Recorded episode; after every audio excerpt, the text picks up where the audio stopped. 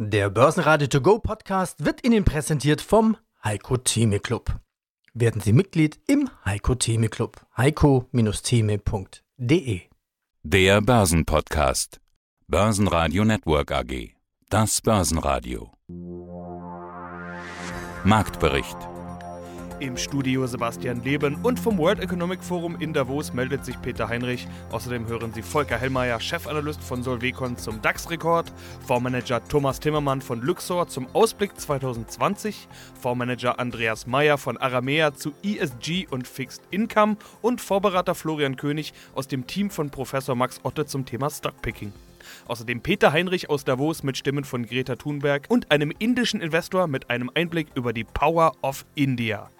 Ausführliche Interviews und mehr Beiträge hören Sie unter börsenradio.de oder in der Börsenradio-App. Da ist er nun endlich, der neue DAX-Rekord. Im Laufe des Tages klettert der DAX bis auf 13.640 Punkte. Gehalten hat die Marke nicht. Ein neuer Schlussrekord ist also nicht drin gewesen. Grund, die vorläufigen Zahlen von Daimler, die waren nämlich schlecht. Es gibt eine Gewinnwarnung wegen hoher Kosten aufgrund des Dieselskandals. Daimler klarer Verlierer im DAX, die Autobranche wird mit nach unten gezogen. Außerdem geht nach wie vor ein bisschen die Sorge um wegen der Viruserkrankung in Asien. Dort gab es wieder neue Berichte über weitere Tote. Der DAX muss bis Börsenschluss sogar ins Minus, minus 0,3% auf 13.516 Punkte.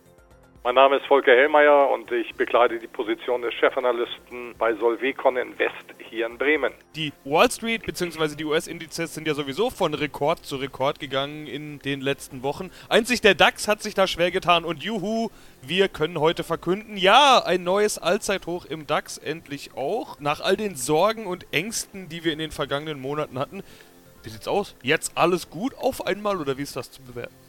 Nein, gar nicht. Also für mich ist diese Tatsache, dass wir jetzt einen neuen Höchstkurs im DAX markiert haben, an sich irrelevant. Das war absehbar, dass es kommt. Die Frage des Wann war die Frage. Was wir sehen ist, dass europäische Aktienmärkte, Eurostocks oder eben auch der DAX anderen internationalen Märkten hinterherhinken. Das hat eine ganze Reihe von Hintergründen. Als Beispiel sei hier angefügt, dass natürlich europäische Aktienmärkte mehr für die Old Economy und nicht New Economy stehen, wenn wir uns die Komposition dieser Indizes anschauen. Das war ein Manko, um eben die Performance nicht da bieten zu können, die andere Märkte wie in den USA, Nasdaq, S&P zum Beispiel gesehen. Das ist der eine Aspekt. Der zweite Aspekt ist der, dass wir hier in Europa keine gute Struktur der Anleger haben. Wir sind hier vom Ausland bestimmt. Das heißt, die Meinungen im Ausland über uns, die zum Teil auch schief und falsch sind, determinieren die Kapitalströme für unsere Aktienmärkte. Und das sind strukturelle Nachteile, die den Hintergrund dafür bieten, dass wir eine relative Underperformance gesehen haben. Der dritte Aspekt, und der ist mir ganz wichtig, weil da kommt auch das Thema Chance dann rein. Der dritte Aspekt ist, Europa steht stärker als andere Aktienmärkte für den Investitionsgütersektor. Und in den letzten zwei Jahren durch die US-Politik, durch die erhöhte Risikowahrnehmung im Rahmen der politischen und geopolitischen Auseinandersetzungen, wurden Investitionen zurückgestellt. Und zwar global homogen. Deswegen hatten diese Sektoren natürlich überproportional gelitten und die waren eben maßgeblich auch in unseren Aktienmärkten präsent. Nach zwei Jahren ergeben sich hier Aufholpotenziale im laufenden Jahr und ich glaube, das wird bisher unterschätzt. Für mich ist jetzt diese Bewegung auf den neuen Höchstkurs Ausdruck dafür, dass gewisses Smart Money eben diese Entwicklung auch erkennt, insbesondere im globalen Investitionsgütersektor und sich von daher positioniert. Fakt ist, losgelöst von den historischen Höchstmarken, und das ist mir wichtig, das hier deutlich zu machen, dass wir nicht von einer Überbewertung an den Aktienmärkten sprechen können. Auf keinen Fall. Wir haben eine im historischen Kontext faire durchschnittliche Bewertung. Mit Überbewertung haben diese historischen Höchstmarken nichts zu tun. Mein Name ist Thomas Zimmermann, ich bin in der Geschäftsführung von Luxor Deutschland und ich bin der Fondsmanager der Comstage Alpha Dividende ETFs. Und man muss ja den Hörern verraten, also Ihr Vortrag war rappelvoll, 500 Leute, hinten auf der Empore standen so und man kam ja gar nicht rein. Und das ist ja auch ein Zeichen, dass man hören will, wie entscheidet ein Fondsmanager. Und jetzt komme ich zu meinem Weil von vorhin. Ja, weil viele natürlich auch Angst haben. Die Börsen liefen gut, die Börsen sind nicht mehr billig, wo soll man noch einsteigen? Also die Sorgen sind schon da, dass man sagt, hey, kann es wirklich noch so weitergehen? Nach 18, 19, 20 neue Rekorde Wall Street. Man hat ja so das Gefühl, nach elf Jahren Hosse irgendwann, rein statistisch, müsste mal nach unten gehen. Lass uns mal ein Argumentspiel machen. Argumente dafür und dagegen. Was wären denn Bullenargumente? Das beste Bullenargument ist eigentlich wiederum Angst, nämlich die Angst, nicht investiert zu sein. Die negativen Argumente, warum die Börse korrigieren könnte, sind so vielfach, so umwerfend und werden schon so lange von jedem proklamiert, dass die wenigsten Anleger, privat und auch institutionell, richtig in Aktien investiert sind. Und die Angst ist es, an den positiven Performancebeiträgen der Aktien einfach nicht daran teilzuhaben. Die noch größere Angst ist, jetzt einzusteigen und dann war es am Ende doch der falsche Zeitpunkt, was, was es umdreht. Deswegen ist die Börse so spannend wie noch nie. Es gibt wirklich viel zu verlieren, aber auch im positiven Sinn. Wer zum Beispiel in den letzten paar Monaten nicht in den Emerging Markets investiert war, hat 17 Prozent Rendite verloren. Rendite, die er hätte machen können. Das ist die neue Angst und das treibt die Menschen. Denn weltweit, in Europa und ganz besonders in Deutschland, sitzen die meisten Anleger entweder in Festgeldprodukten auf den Girokonten oder haben zum Beispiel Versicherungsverträge, die vorwiegend in Renten anlegen müssen. Also sind investiert in einer renditenarmen Anlageart und das schon seit sehr langem und sie merken, wie viel Rendite ihnen entgeht, wenn dann jeden Tag ein neues Hoch proklamiert wird. Auf Unternehmensseite gab es neben den Autobauern im DAX den Verlierer Covestro. Von dort wurde gemeldet, dass wegen der unsicheren Lage eine Milliardeninvestition in ein Kunststoffwerk in den USA vorerst zurückgehalten wird. Neben Handelskonflikt und Brexit ist es hier ebenfalls die Autoindustrie, die auf die Stimmung drückt. Auf der Gewinnerseite ist Infineon, die von guten IBM-Zahlen profitieren können. IBM konnte erstmals seit sechs Quartalen wieder wachsen. Zahlen kamen außerdem von Johnson Johnson, die den Gewinn um 4,5% steigern konnten. In Q4 gab es bereinigt um Sondereffekte allerdings einen Gewinnrückgang. Viel Beachtung bekamen die Zahlen von Netflix. Hier wurden mit einem Wachstum neuer Abos weltweit in Q4 mit plus 8,8 Millionen die eigene Prognose und die Markterwartung übertroffen. Im Heimatmarkt USA läuft es allerdings etwas weniger gut, weil hier Disney und Apple als starke Konkurrenz zulegen können. Der Gewinn stieg deutlich auf 587 Millionen Dollar nach 134 Millionen im Vorjahr. Hallo, meine Damen und Herren. Mein Name ist Florian König. Ich bin Chefanalyst und Fondsberater im Team vom Professor Dr. Max Otte. Bei guten Unternehmen soll nicht nur das Gewinnstreben im Vordergrund stehen, sondern auch der Nutzen für die Gesellschaft und den Kunden. Das heißt, Sie schauen nicht nur auf die Rendite?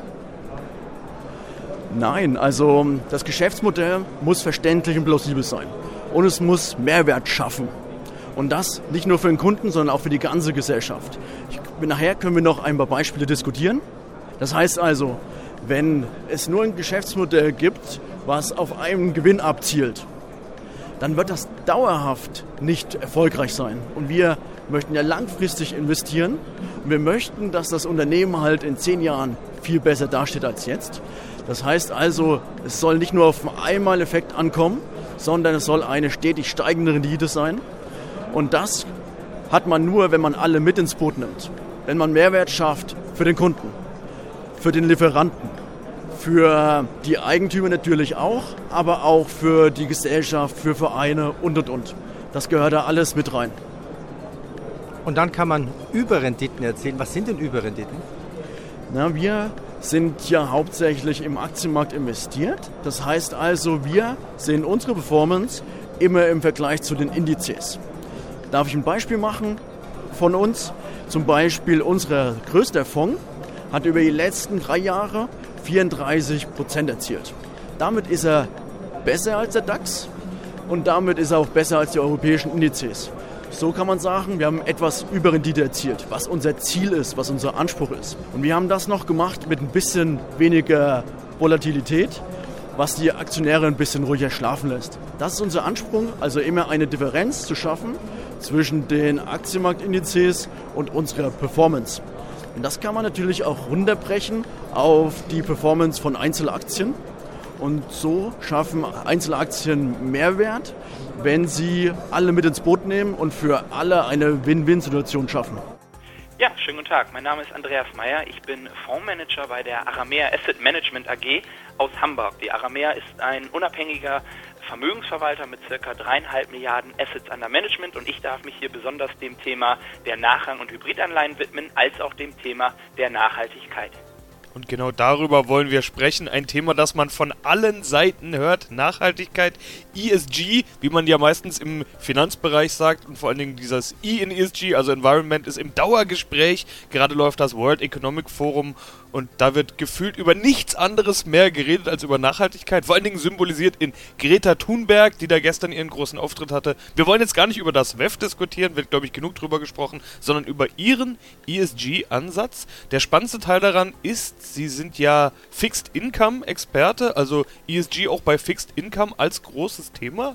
Zunächst müssen wir aber erstmal den Begriff an sich klären. ESG. Es gibt keine offizielle, keine genaue Definition. Das heißt, jeder kann es sich so ein bisschen selbst zurecht stricken. Was bedeutet ESG denn bei Ihnen? Ja, vielen herzlichen Dank. ESG, wie Sie schon richtig erwähnt haben, kann ganz, ganz viel bedeuten. Und auch wir haben uns lange hingesetzt, um für uns eine Definition zu finden, die tatsächlich nicht einfach nur ein Feigenblatt der Nachhaltigkeit ist, sondern wir haben uns auch in dem Nachrangfonds, den ich mitverwalten darf, wirklich die Daumenschrauben sehr, sehr eng angelegt, um das Thema Nachhaltigkeit vollumfänglich abzubilden. Wir haben uns dabei einen Fünf-Stufen-Prozess bedient, immer wieder im Austausch mit unseren Kunden und haben dabei äh, festgelegt, dass wir vier Ausschlusskriterienkataloge einhalten möchten und daraufhin ein Positiv-Screening. Das bedeutet also, dass wir zum einen den Leitfaden der evangelischen Kirche, die Richtlinien der katholischen Kirche befolgen müssen. Wir müssen allerdings auch einen United Nation Global Compact Index erfüllen, also das, was die Vereinten Nationen für Nachhaltigkeit empfinden. Und wir müssen noch das österreichische Umweltzeichen erfüllen. Erst wenn diese vier Ausschlusskriterienkataloge erfüllt sind und zwar vollumfänglich, kommt ein Positiv-Screening, das kann man sich vorstellen wie bei einer Rating-Agentur, die eben eine bestimmte Note vergibt. Auch da brauchen wir eine Mindestnote und erst wenn all diese fünf Stufen durchstanden sind, kann ich mich mit dem finanzanalytischen Ansatz ranmachen und äh, schauen, ob eine Anleihe für den Fonds geeignet oder nicht geeignet ist. Ja, bleiben wir mal noch bei den Kriterien, bevor wir genauer auf den Investmentprozess eingehen. Was ja doch spannend ist bei diesen Kriterien, da sind so ein paar dabei, die jeder kennt. United Nations ist klar, Kirchen ist eigentlich auch klar, aber dann Österreich. Ich würde sagen, das ist jetzt nicht unbedingt ein Maßstab, an dem sich jeder Investor oder die ganze Welt irgendwie messen lässt. Österreichische Kriterien dabei, sind die Vorreiter, gelten die als Vorbild? Warum gerade Österreich? Ja, das ist ein ganz, ganz spannender Punkt. Wir haben es tatsächlich von Kunden auf uns zugetragen bekommen, die gesehen haben, ey Leute, Aramea, bei Nachranganleihen schafft ihr es ja selbst in der Niedrigzinsphase noch ganz attraktive Coupons zu vereinnahmen. Aber wir hätten das Ganze gerne auch in einem nachhaltigen Mantel. Das heißt, wir haben dann mit Investoren aus Österreich eben genau definiert, okay, was entspricht dort der Nachhaltigkeit. Und da ist ganz, ganz spannend zu erwähnen, dass man ehrlicherweise auch zugeben muss, die Österreicher sind uns da doch noch eine Nasenlänge voraus. Es gibt vom österreichischen Umweltministerium tatsächlich eine fixe Definition, was Nachhaltigkeit ist. Pensionskassen in Österreich sind von der Regulatorik her angehalten, Mindestquoten ihrer Anlagen in nachhaltige Anlagen zu investieren. Und da wird eben Nachhaltigkeit so ausgelegt, wie es das Bundesumweltministerium in Österreich tut. Diese Regularien wollten wir unbedingt erfüllen und das führte dann auch dazu, dass die Bundesumweltministerin Österreichs uns für den Fonds das österreichische Umweltzeichen verliehen hat. Und dann ist da noch das WEF, das World Economic Forum in Davos, wo wir weiterhin für Sie unterwegs sind. Kollege Peter Heinrich konnte wieder ein paar Stimmen einfangen und wir haben mit ihm über die Lage dort gesprochen. Hallo, schönen guten Morgen. Peter Heinrich aus Davos. Für mich heute der dritte Tag am 50. World Economic Forum. Zählweise ist schon ein bisschen merkwürdig. Gestern am zweiten Tag war eigentlich die Eröffnung durch große Reden berühmter Persönlichkeiten. Ja, die heimlichen Stars des WEF hatten nämlich gestern ihren großen Auftritt. Natürlich, welchen Namen ich jetzt nenne, weiß jeder. Donald Trump auf der einen Seite, der US-Präsident, der ja da ist, gestern seine Rede gehalten hat. Und Greta Thunberg, ihres Zeichens Klimaaktivistin, Klimaprotestlerin und Anführerin dieser ganzen Bewegung rund um Fridays for Future. Auch sie hatte ihren großen Auftritt gestern. Was war denn da los? Wie war denn die Stimmung auf den Gängen? Kann man irgendwas erkennen? Sind mehr Leute für Trump, mehr Leute für Greta? Wie sieht's aus? Ja, also ziemlich eindeutig. Man könnte sagen, Davos ist Greta. Also Greta ist eigentlich so die, die, große Berühmtheit. Trump dagegen, ja, es ist ein großer Politiker aus den USA, der halt angereist ist und seine Rede hielt. Gestern Trump Eröffnungsrede und Greta hielt dagegen. Sie sprach danach. Man kann schon sagen, Davos ist wirklich Greta und nicht Trump. Warum? Das werden wir gleich hören. Letztes Jahr sagte sie ja, das Haus brennt, unser Haus ist on fire. Dieses Jahr sagte sie, unser Haus brennt immer noch. Ich habe dir einen O-Ton rübergespielt. Spiel den doch mal ein. Ja, spiel ich den O-Ton mal ein. Because that world, in case you haven't noticed, is currently on fire. We couldn't care less about your party politics. From a sustainability perspective, the right, the left, as well as the center have all failed. Our house is still on fire. Your inaction is fueling the flames by the hour.